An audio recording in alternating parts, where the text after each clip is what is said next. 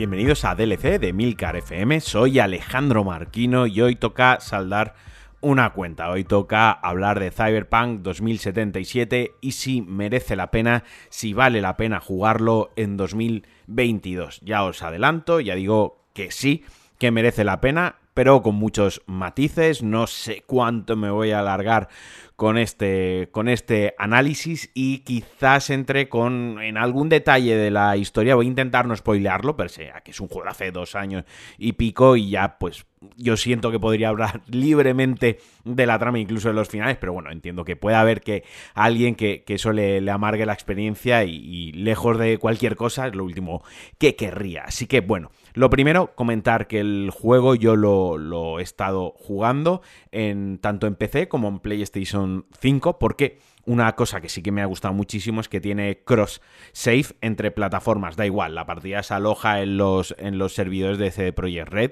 y es muy fácil llevarte la partida de, una consola al PC eh, y derivado porque se sincronizaba desde el propio menú de, de guardado. Lo comento porque obviamente el apartado técnico de este juego es una de sus puntas de lanza, es algo muy importante con muchísimo peso. una de las cosas por las que falló al, al salir el juego, el rendimiento, los bugs, etc. Ahora también hablaremos un poquito de eso, pero bueno, creo que es importante que comente en qué versiones he jugado y de qué manera lo he jugado. En PlayStation 5 empecé a jugarlo en el modo 60 frames, modo bastante estable, me, me sorprendió por lo estable que era, aunque tenía caídas de frames, sobre todo cuando conducía a alta velocidad por esa Night City, por ese mundo abierto, este, este mapa abierto, y cuando tenía escenas de, de acción, de tiroteo, con bastantes enemigos, con explosiones, partículas y tal. Ahí rascaba un poquito. De ahí pasé a probarlo en la versión de, PC, ya lo probé en su día. Yo compré el juego de lanzamiento, yo estrené el juego en cuanto se pudo jugar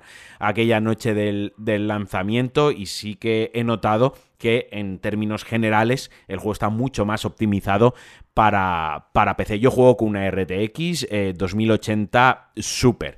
Lo he estado jugando, en PC sí que he jugado muchísimo, valga la redundancia, con todos los ajustes gráficos, pero al final, digamos que acabé jugándolo a 35 frames en, en, PC, capado a 35 frames, con todas las opciones en alto o en ultra, excepto algunas muy puntuales que apenas aportaban nada y que en casi todos los análisis yo me centré mucho en el de Digital Foundry, donde más me apoyé para configurar mi, mi juego en mi, en mi equipo, pues que las bajaba a medio porque no aportaban nada versus los recursos que consumían de, mi equipo y prioricé y le di mucha importancia a tener el RTX, eh, el ray tracing activado a tope con todas las opciones que daba en ultra, etc. Eso sí, también prescindible jugarlo en PC con DLSS activado. En mi caso, de, todos los, de todas las opciones que da, que es equilibrado, creo así de cabeza,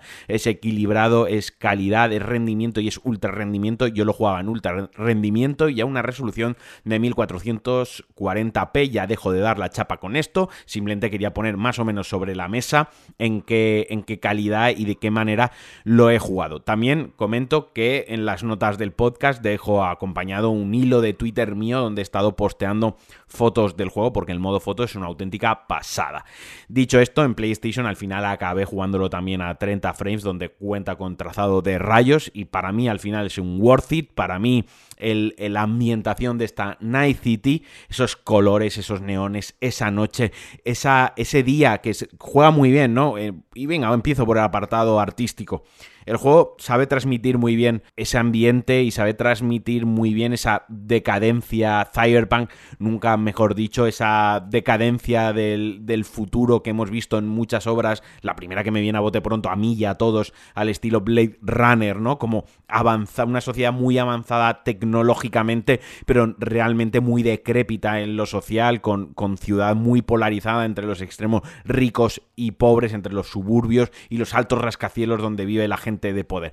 Esa, esa atmósfera, ese mundo, ese futuro lo transmite de puta madre Cyberpunk, al igual que lo hizo Deus Ex. Quiero decir, hay muchas similitudes entre los dos títulos. Y me gusta mucho cómo por la noche te muestra una Night City más viva que por el día a través de las luces de neón, a través de la iluminación de los rascacielos, de, esas publicidades holográficas que se proyectan en el aire y a través de, eh, del color, el color que toma la ciudad por la noche, ¿no?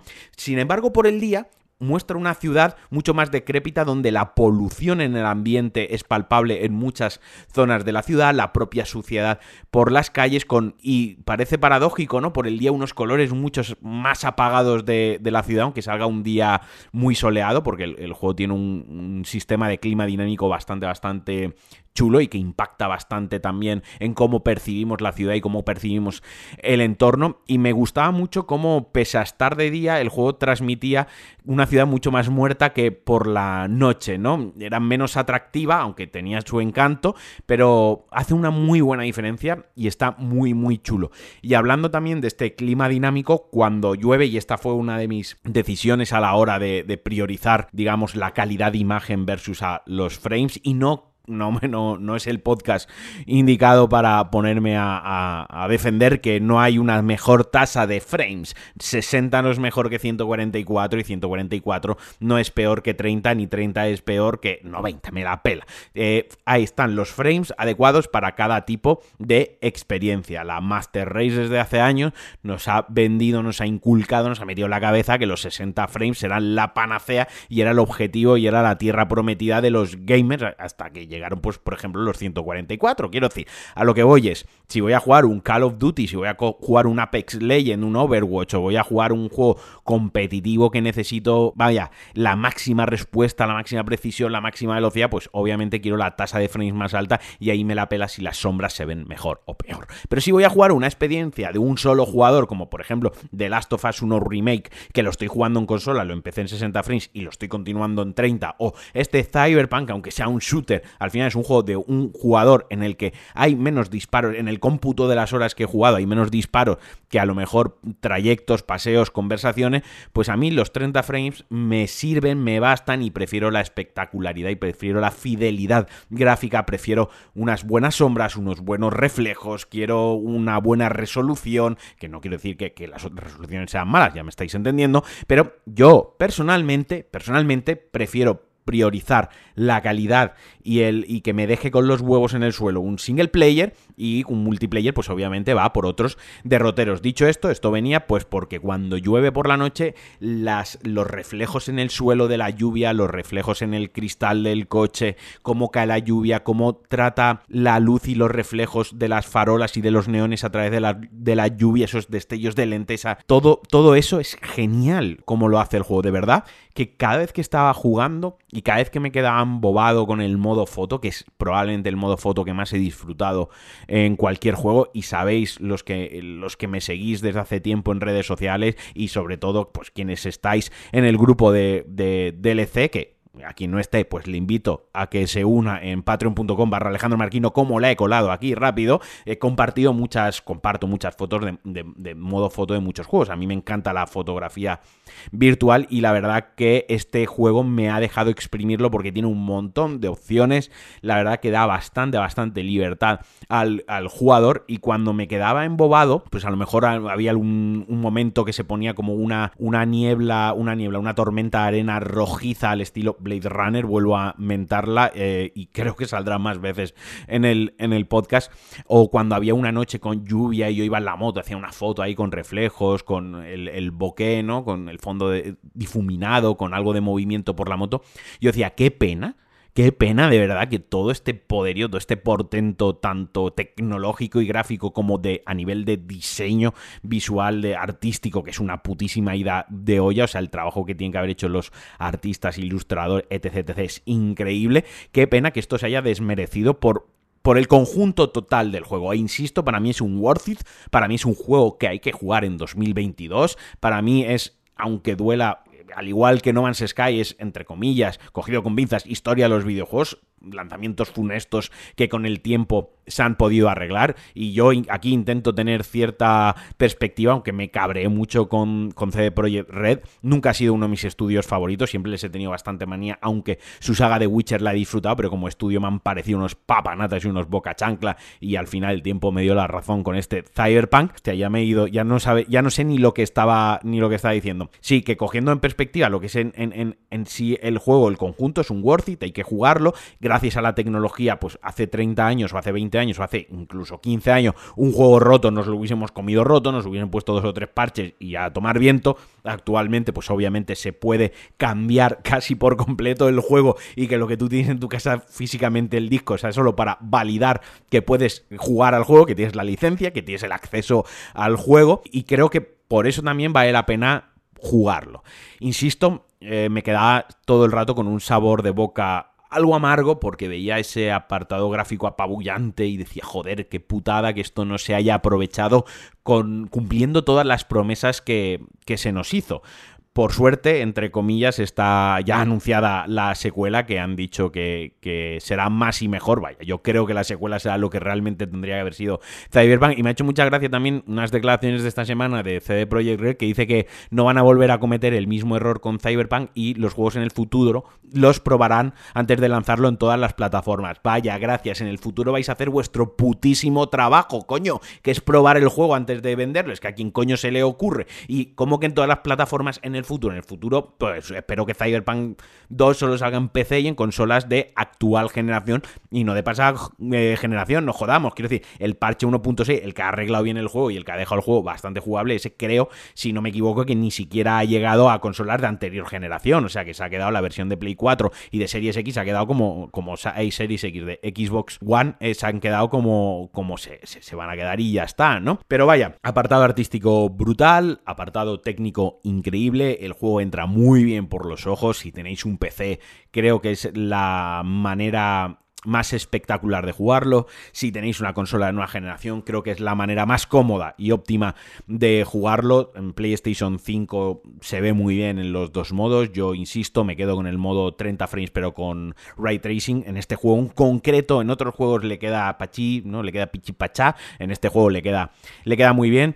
Tema, otro tema importante a tratar, y esto también lo quiero comentar por si mi experiencia ayuda a quien lo vaya a jugar, el tema de los controles. Por favor, paraos 10 minutos en, YouTube a ver un, un vídeo donde ajustar bien los controles del pad, sobre todo de los joystick. Tiene un montón de opciones para eh, regular y ajustar los, los, puntos muertos de los joystick, cuando empieza a mover la cámara, cuando para, la aceleración y demás, y ajustarlo. Porque esto lo comento porque Sandra, mi pareja, empezó a, jugar a Cyberpunk en, en PlayStation 5 y lo abandonó porque la parte del shooter se le hacía muy difícil de, controlar. La verdad que era bastante incómodo, era muy poco preciso. La cuestión es que cuando ella lo jugó hace unos meses, le dije, déjame, déjame el mando, voy a probarlo, ¿no? Porque me decía, es que tengo este mal feeling, ¿no? Tenía un mal, mal feedback y eso al final, en un videojuego, el videojuego tiene muchas cosas, pero es que lo primero de todo es que el feedback con el mando y el juego tiene que ser bueno, porque al final es como, como ¿qué conecta un coche con la carretera? Por los putos neumáticos, ¿no? Pues, ¿qué conecta al, juego con el jugador? Coño, por los putos controles. O sea, el feeling tiene que ser bueno. Sí que es verdad que yo lo noté algo tosco y, no me gustó del todo, pero lo achaqué un poco a decir, bueno, pues hay juegos como, me viene a la cabeza Deadloop, que los juegos de Arcane, pues que el, control a pad, el control al mando deja bastante que desear en cuanto a precisión al apuntar y tal, y son juegos que al final se agradece jugar más con ratón, lo dejé ahí, ¿no? Sí que es verdad que cuando ya me puse yo a jugar mi partida, decir, venga, esta es la mía, me paso el juego, quise perder algo de tiempo configurando los controles y como vi tantas opciones dije, mente colmena, esto obviamente, si hay tantos controles, aquí hay alguien que ha perdido el, tiempo, que ha invertido el tiempo, que ha compartido su tiempo con nosotros explicándonos cuáles son los mejores presets para jugar con pad en PlayStation 5 y con el mando de Xbox en PC efectivamente encontré bastantes vídeos y me dejé una configuración que de verdad, de verdad, un gustazo jugarlo con el mando. No he echado nada de menos el ratón ni el teclado. Y os insto a que, por favor, perdáis esos 10 minutos y os lo configuréis vosotros también eh, bien. Dicho esto, ¿qué más? ¿Qué más cositas me estoy dejando por ahí? Ya hemos hablado del apartado técnico, del apartado visual. Entrar en temas de rendimiento de PC es muy complejo porque obviamente mi máquina no es la misma máquina con, con la que lo va a jugar cualquier oyente de este podcast. Así que vamos a hablar de otra cosita. Duración. El juego. El juego me ha llevado la partida unas 60 horas aproximadamente. ¿Y qué he hecho en esas 60 horas? Obviamente la main quest. Una main quest que de verdad no es tan larga. Quien esté escuchando el podcast y joder, es que quiero jugar al Cyberpunk, pero no me quiero meter en un juego de mundo abierto. Ahora hablaremos de, ese mundo abierto entre comillas. Eh, no me apetece ser secundarias. Me da un poco de pereza porque eh, todo lo que tengo en la cabeza acerca del juego no es demasiado... Bueno, la historia principal, si vais a pincho y vais fuertemente a por ella, son unas 18 horas. Realmente no creo que necesites una progresión de personaje más allá de la historia principal para poder superar la historia principal. Me explico porque ha quedado un poco raro. No, no es un juego que requiera levear porque la historia principal a la mitad te vayas a quedar atascado porque es muy difícil, porque no tienes buen equipo, porque no tienes suficientes perks ni habilidades. No, es un juego que si te pones con la historia principal, el juego te lleva de la mano en ese, en ese sentido, en ese aspecto y te lo puedes pasar. Yo, aparte de la historia principal, hice todos, todas las misiones secundarias principales. Eh, ¿Misiones secundarias principales, Marquino? Sí, hay unas misiones secundarias que, digamos, apoyan directamente, complementan totalmente y se integran totalmente con la historia principal en el menú, el juego eso también lo hace muy bien, te indica muy bien cuáles son, te indica cuáles son los encargos, encargos, lo llaman así como creo que encargos secundarios, lo deja muy claro. Y luego obviamente hay otras muchas, otras muchas cosas que hacer en Night City que también aparecen como misiones mm, secundarias, pero no, no como tan, tan marcadas, ¿no? Por ejemplo, pues hay como delitos dinámicos durante, pues, por la ciudad, que pues guerras entre bandas en las que puedes intervenir, encargos de algunos NPCs, encargos pequeños, que esas misiones sí que son más, algo más repetitivas y menos originales, pero centrándome, que también las hice casi todas, ojo, hice, hice bastantes de ellas, pero centrándome en lo que son las historias secundarias, me han encantado. Pocos juegos pocos juegos me han transmitido unas eh, misiones secundarias que me apeteciesen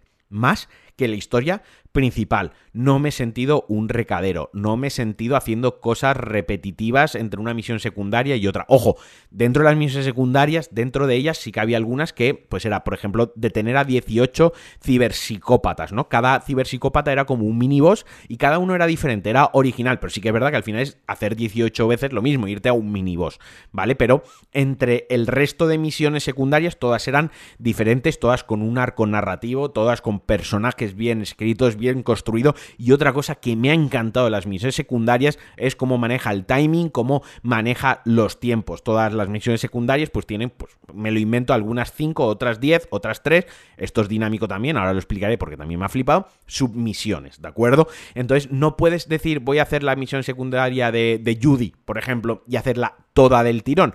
Haces, a lo mejor haces dos steps, haces dos submisiones y ya te pone, espérate a que te llame dentro de unos días, haz otras tareas hasta que te llame avanzas en la historia principal, avanzas unos días dentro del juego, avanzas haciendo otras misiones secundarias y ya te llama y ya te permite avanzar otro porcentaje, te permite avanzar otro trocito, ¿no? Y otra vez lo mismo. Esto lo que hace es que sientas que realmente esas misiones secundarias tienen un vínculo con el personaje en cuestión, ¿no? Con el personaje que te las está dando o con las que con el personaje con la que está relacionada esa misión secundaria y no seas un mero recadero que hace eh, un to-do list, hace primera, segunda, tercera, cuarta y ahora tengo que darme la experiencia, darme el arma de turno y me voy de paseo, ¿no? Hace que realmente sientas que está evolucionando tu, tu relación con ese personaje, ¿no? Hace que realmente esté evolucionando tu, historia y la vas entrelazando entre tu historia principal, entre el encargo de otra persona, entre el ayudar a, a, un colega en el juego, ¿no? Tal. O sea,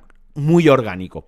Otra cosa que me gusta es que estas misiones secundarias, por ejemplo, hay una con, el, con uno de los candidatos a la alcaldía de Night City y su mujer que están siendo espiados, ¿no? Que hay como un pequeño complot eh, y demás que tienes que investigarlo que Llegado un momento te dice, mira, hay una furgoneta que está espiando el, ático, ¿no? Ve, investiga la furgoneta y cuando la vas a investigar, la furgoneta echa a correr. Yo me puse a perseguirla y la perdí. En cuanto la perdí, llamé a la persona, a una de las personajes, oye, he perdido la furgoneta y me contestó, bueno, espero que no sea nada, ya estaremos en contacto.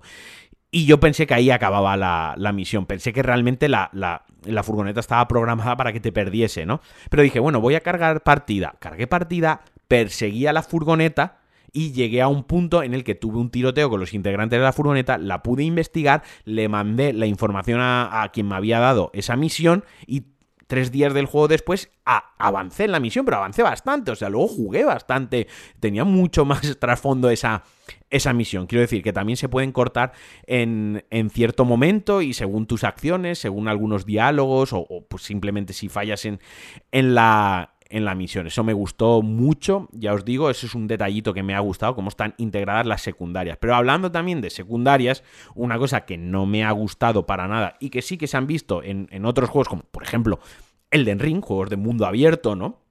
Y decía que este mundo abierto de Cyberpunk está un poco cogido entre, entre pinzas porque sí, aunque es un mundo abierto, la verdad eh, es bastante pequeño, entre comillas, es bastante pequeño, está bastante disimulado el espacio, pues porque hay una zona, las Badlands, al exterior, con carreteras muy largas, pero todo muy vacío. Y luego tampoco es un mundo abierto en el que tengas muchos NPCs y muchos sitios a los que ir y hacer cosas, es bastante repetitivo en ese sentido, ¿no? Podían, yo creo que incluso esto podía haber sido un juego entre uñas pasillero, sin mundo abierto y hubiese funcionado exactamente igual, incluso con la estructura de misiones secundarias, porque como digo, como te las van dando en ciertos momentos en bloque, pues las podían haber integrado con la historia principal. Pero a lo que iba, al grano, me estoy volviendo a enrollar.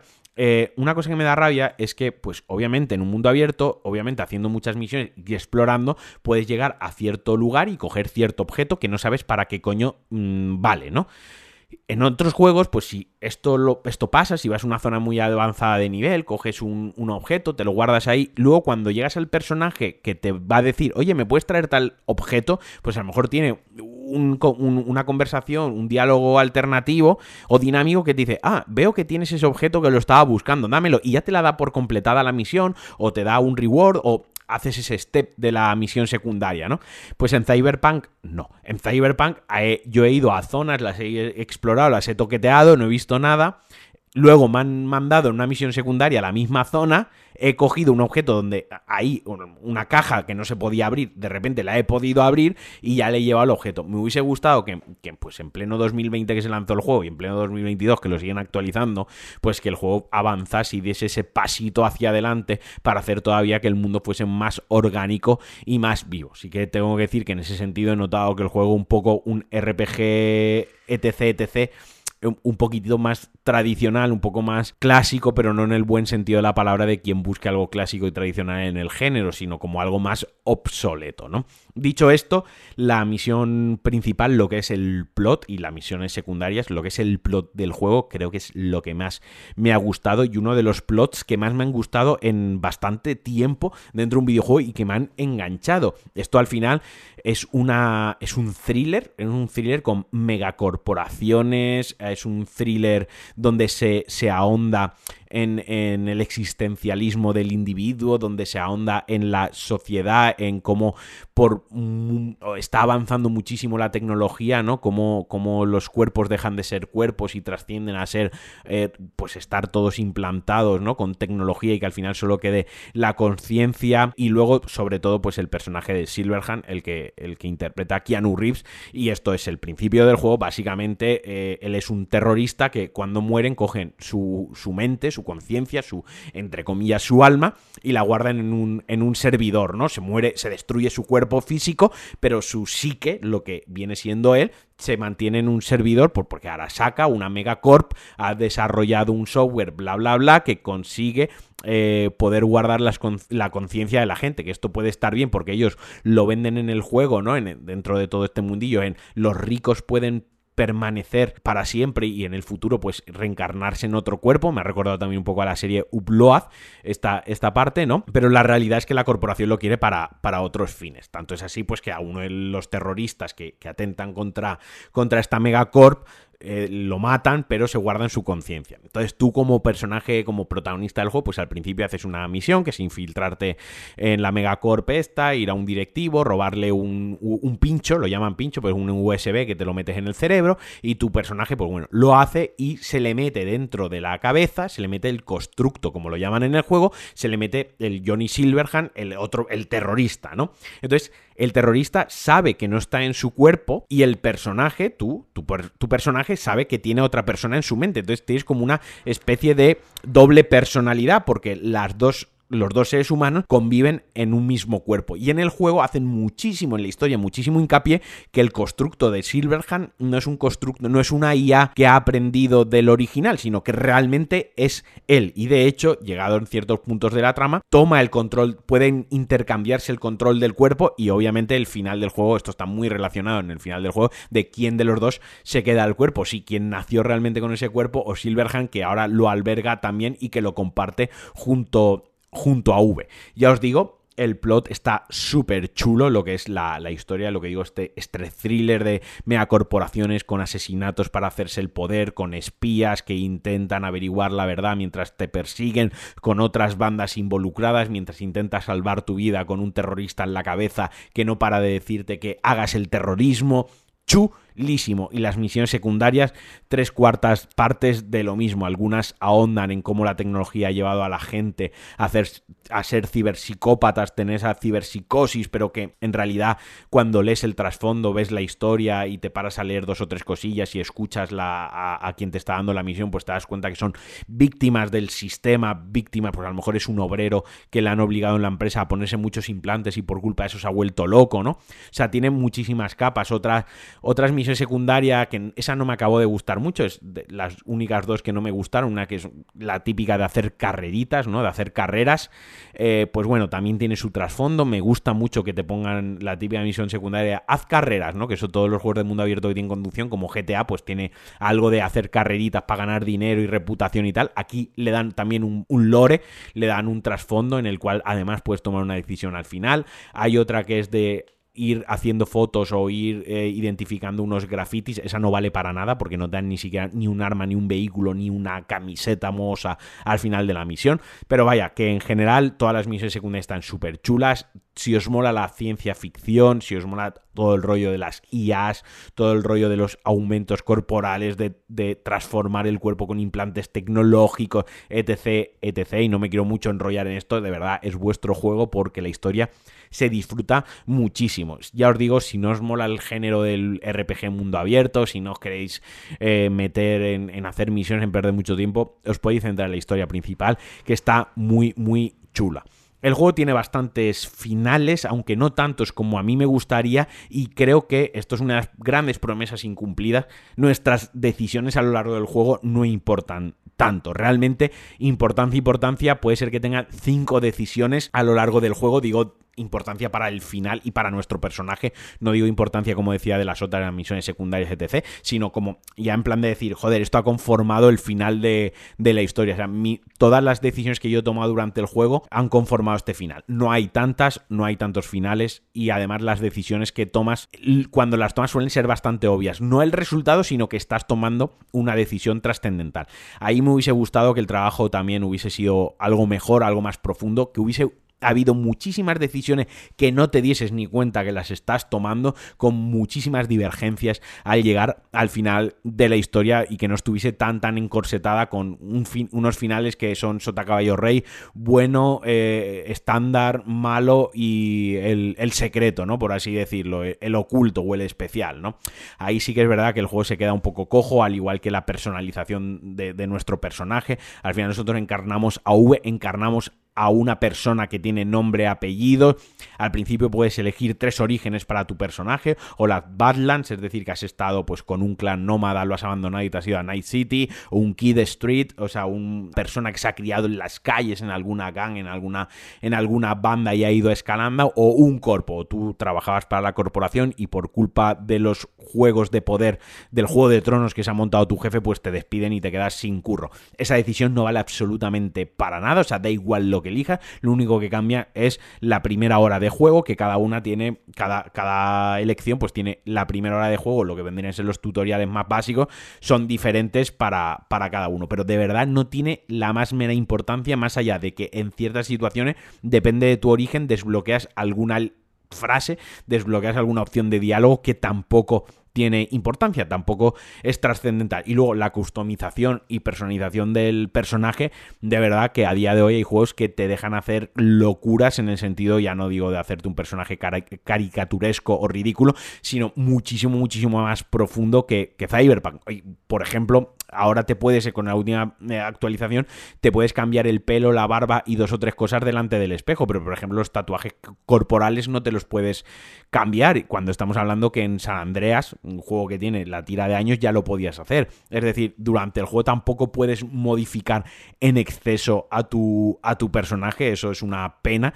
Hubiese molado que el editor fuese muchísimo más profundo para darte mucho más esa, esa sensación de personalización. Hubiese molado que luego hubiesen sitios loquísimos donde hacer cosas locas con el aspecto de tu de tu personaje y suerte y gracias que ahora ya hay la han introducido la transfiguración de las prendas porque al principio ibas para tener los mejores stats con las prendas de ropa y vas vestido como una mamarracha, como un mamarracho, ¿no? Ahora sí que le han metido ese toquecito fashion y al final, pues si has cogido una prenda, su apariencia se te queda en el inventario y se la puedes aplicar a otra prenda y ya sí que te puedes hacer ahí tu personaje más molón en cuanto a estética. Pero ya digo que lo que es la personalización y customización de su aspecto se queda un poco pocho. Tampoco es que se vea mucho porque el juego es en primera persona, pero sí que es verdad que cuando pones el modo foto puedes hacerle fotos a tu personaje, lo puedes integrar, tienes, le puedes cambiar las acciones porque vaya corriendo, que está agachado, que esté disparando, que esté yo que sé, haciendo lo que mirando a la cámara. Y ahí pues sí que tiene mucho más juego y se le puede sacar más, más jugo. Así que bueno, pues por esa parte creo, creo que mis mayores reproches al juego es que siento que es un juego all gen. Que sí que es un juego que salió en 2020, pero lo noto demasiado juego, demasiado all all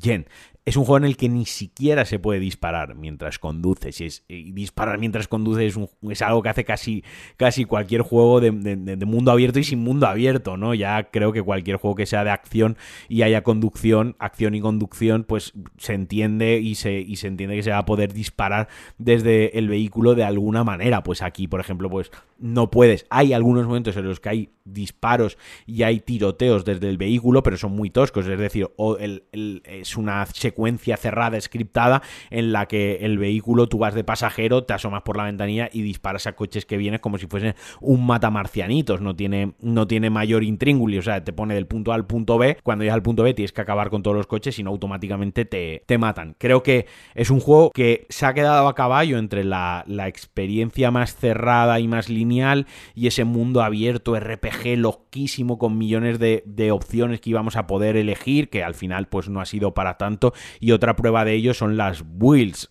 El juego tiene, tiene cinco, cinco pilares básicos, constitución, inteligencia, creo, tecnología, ninjitsu, eh, ninjitsu creo que lo llaman o algo así, o, zen, no lo sé, o, o, temple, temple, eso lo llaman temple, e inteligencia, ¿no? Para todo el tema de los hackeos. Le vas asignando unos puntos y luego dentro dentro de estas cinco ramas, pues hay unos perks más concretos, que hay un montonazo de perks, yo los he reiniciado varias veces para ir probando y tal, a ver qué tal, pero no notaba una, una mejora sustancial en lo que era, en lo que era mi, mi build, ¿no? O sea, la evolución del personaje asignando puntos tampoco es demasiado sesuda y tampoco es demasiado trascendental. Veo más, más importante y más divertido a efectos de evolucionar a tu personaje y jugar como a ti te gusta todo el tema del cyberware que te puedes instalar en el cuerpo. Pues que si me instalo unas cuchillas en los brazos, que si el doble salto en las piernas o el salto cargado, que si me instalo una piel que me hace invisible o una piel que me da más armadura o las dos cosas.